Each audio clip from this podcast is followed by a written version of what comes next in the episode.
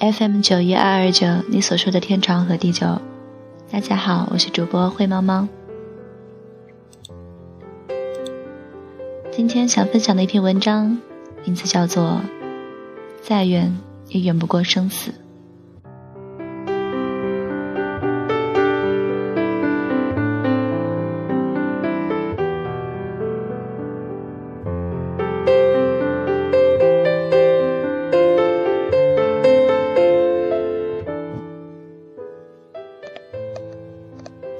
失恋那天，我没有满地打滚，没有哀嚎遍野，没有烂醉如泥，一切都和平常一样，以至于自己都有些惊讶，我怎么会对分手冷淡的像是一个局外人？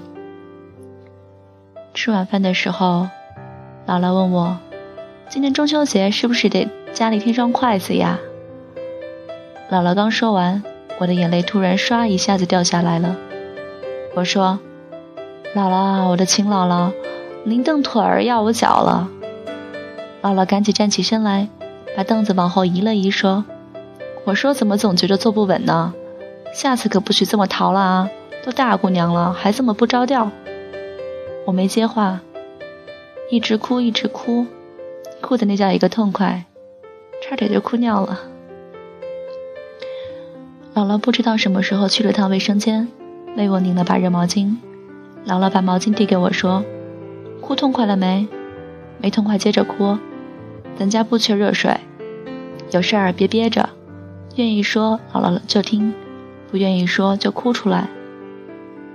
你是我从小带大的，你什么性子姥姥知道。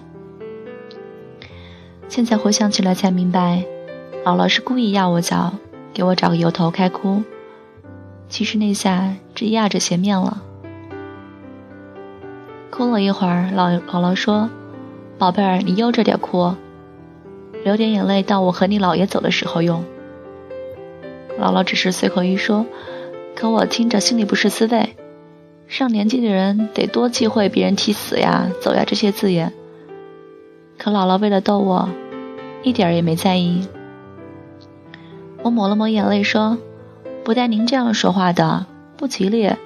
您和姥爷有的活呢。”姥姥说：“怕死就不用死了，我还怕穷呢。也没见你姥爷赚大钱呀。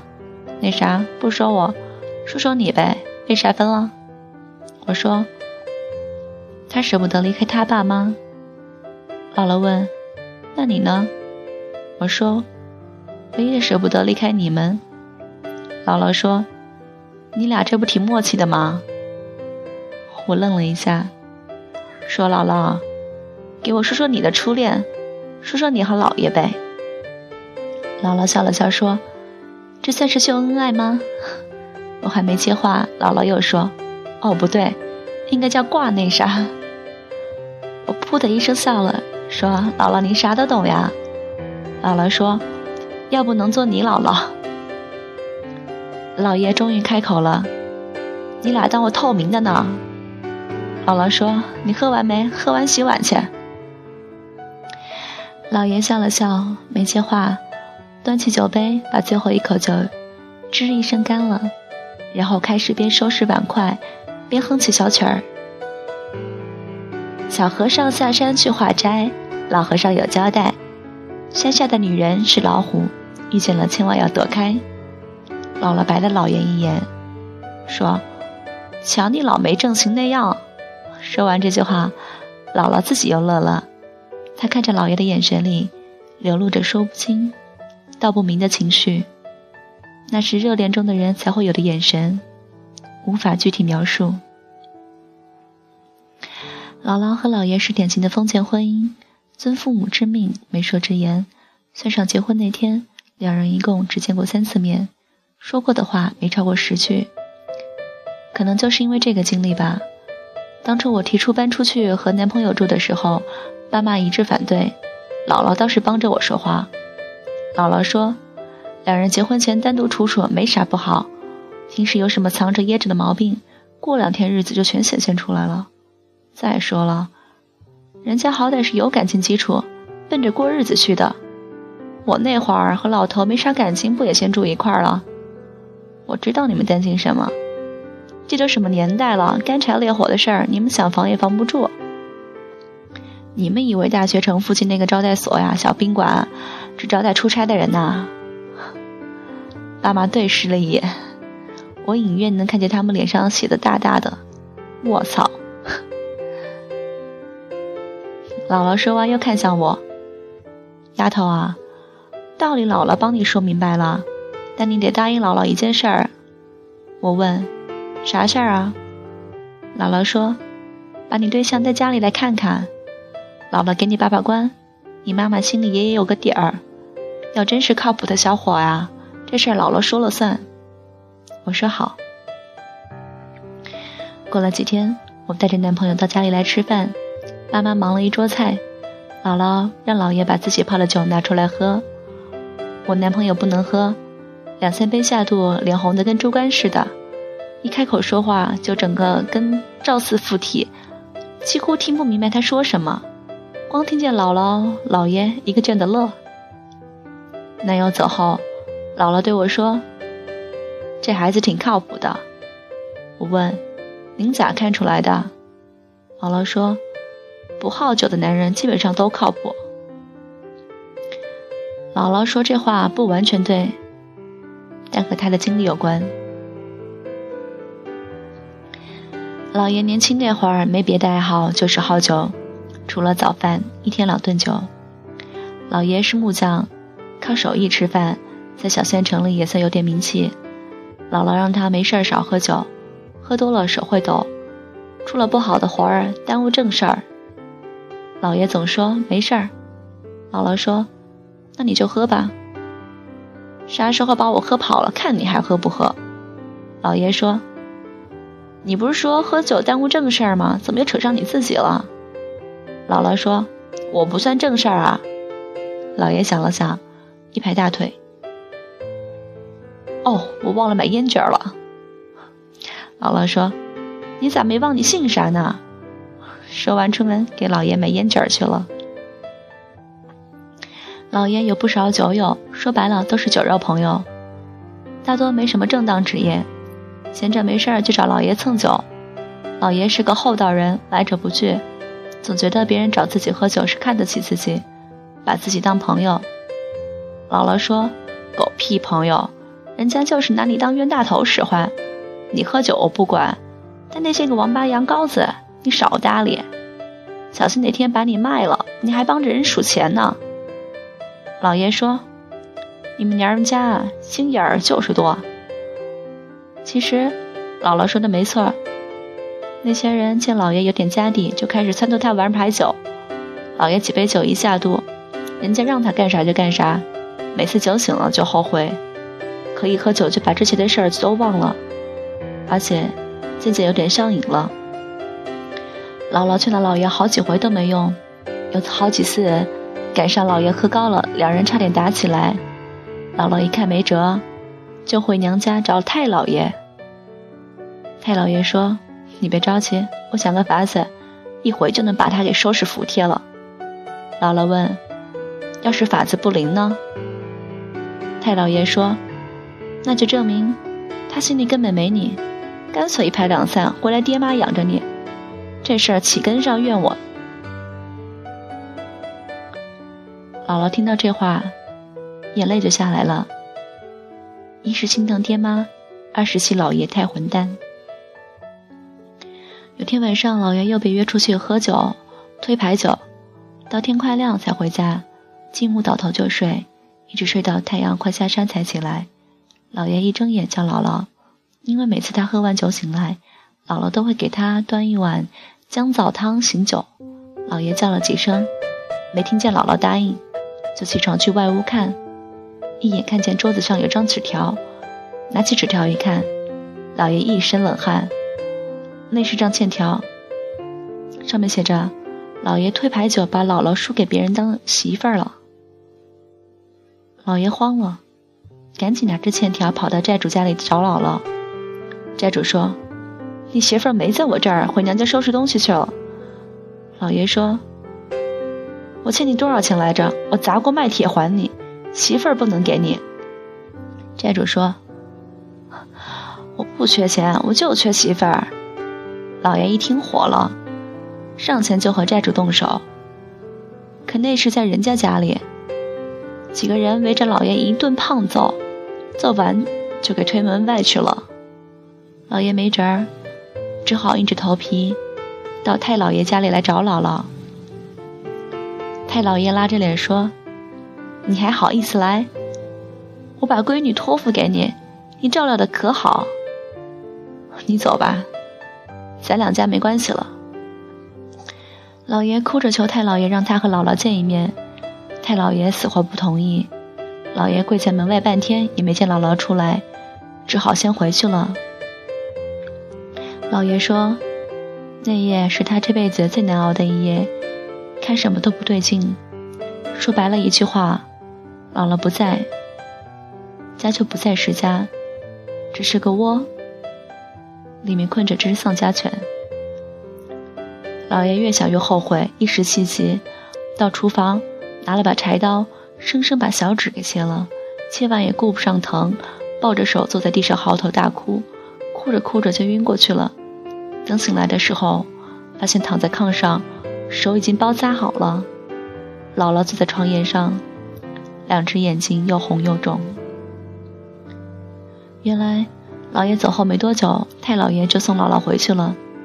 其实，老爷根本没把姥姥输给别人。那都是太老爷设的局。太老爷说：“看得出老爷心里还是有姥姥的，这事儿还有商量的余地。”可谁也没想到，老爷把手指给剁了。姥姥说：“这事儿想起来挺后怕的。万一老爷不是切手指，而是抹脖子，那就真是造孽了。”每每想到这件事，姥姥就觉得挺对不起老爷的。老爷倒反过来安慰姥姥，说这事儿啊，怪他自己不好，没事儿还拿自己开涮。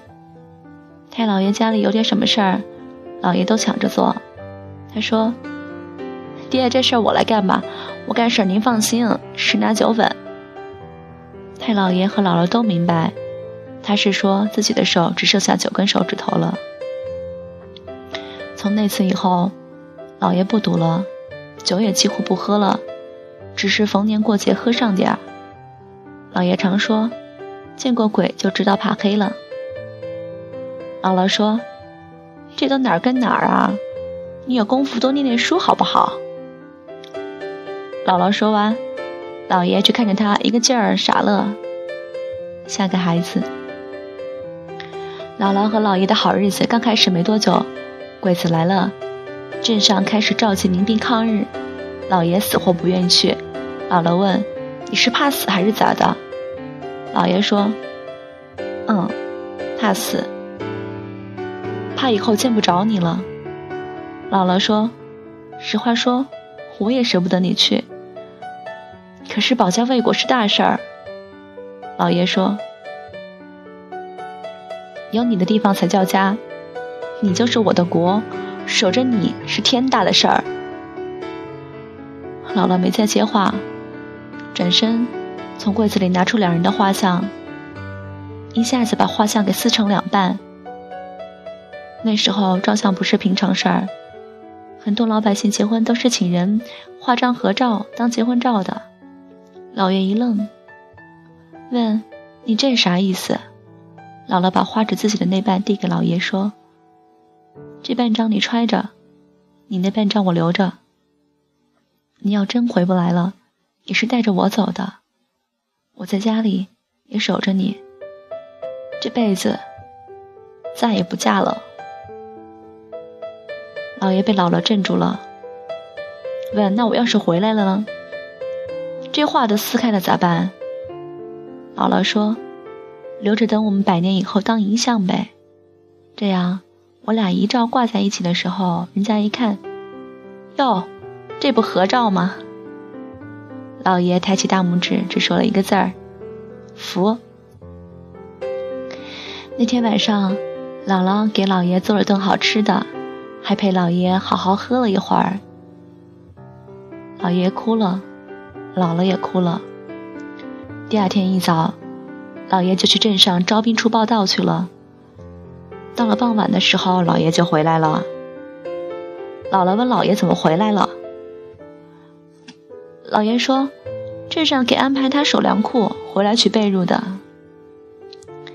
老爷告诉我，其实那时候并不像现在电视里演的那样，随便拉个人就去打鬼子了。一个连枪都没见过的人，你让他开枪，指不定打中的是谁呢。一般参与打鬼子的，都是早就参加过训练的民兵。普通老百姓啊，也就是寻个根啊，看看粮库什么的。姥姥说，每每回想起来都觉得特别幸福，因为她忘不掉姥爷说的那句话：“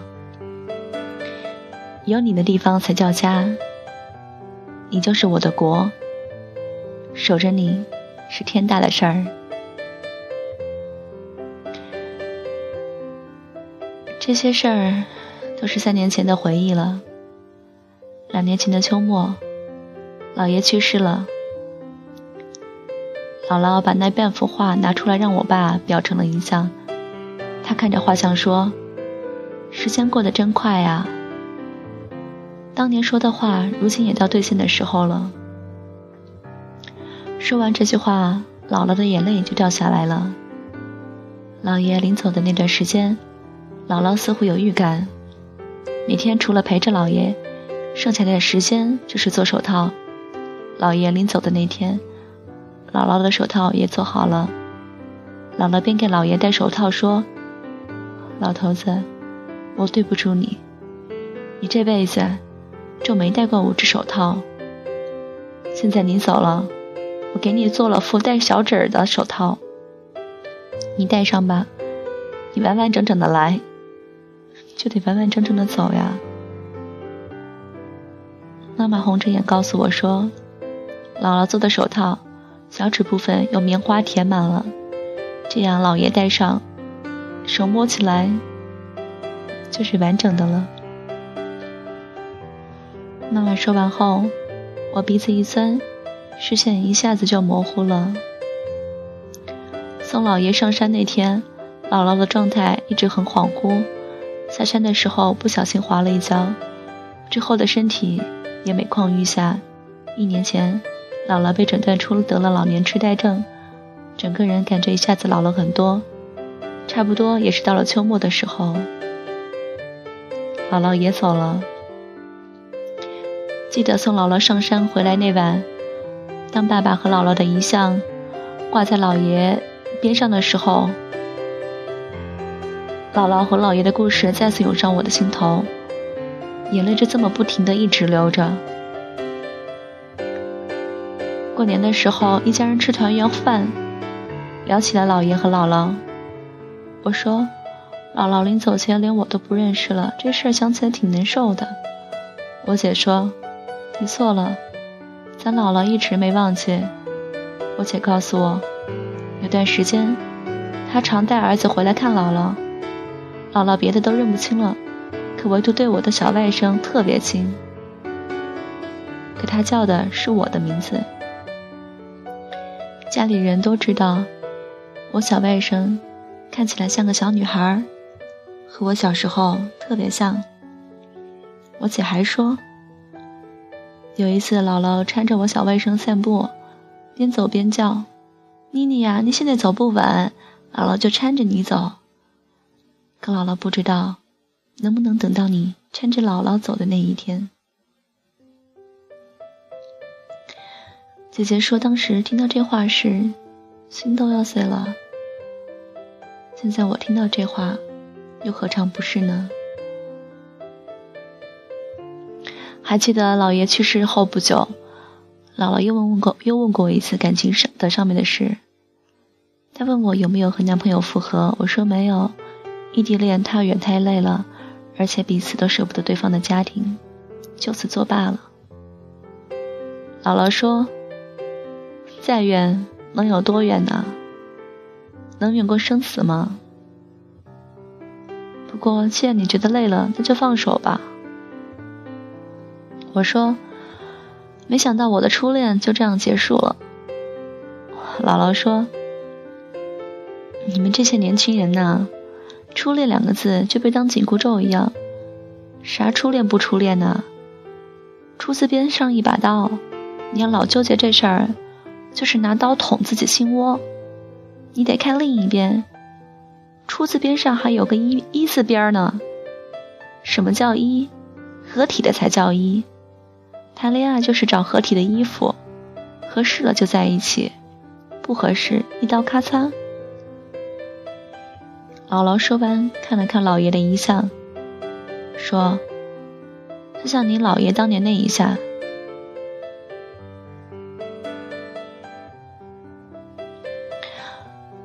无论你现在经历的感情是怎样的感情，一直记住了姥姥的那一句话：合适了就在一起，不合适。”一刀咔嚓。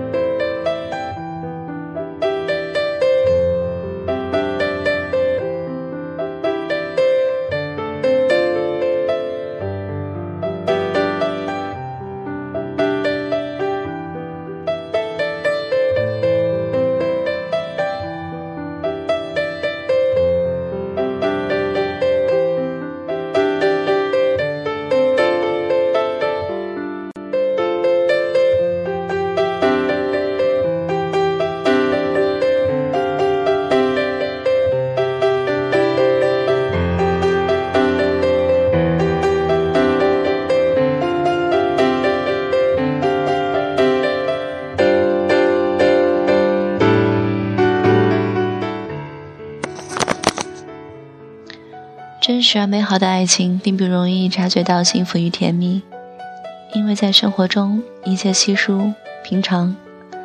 两人在一起经历春夏秋冬，酸甜苦辣，等到老去，把这一生当做童话说给后辈听，即便故事里有生死离别，也会面带微笑，脑中满是满满暖暖的回忆与思念，唯独忘记这是第几次恋爱。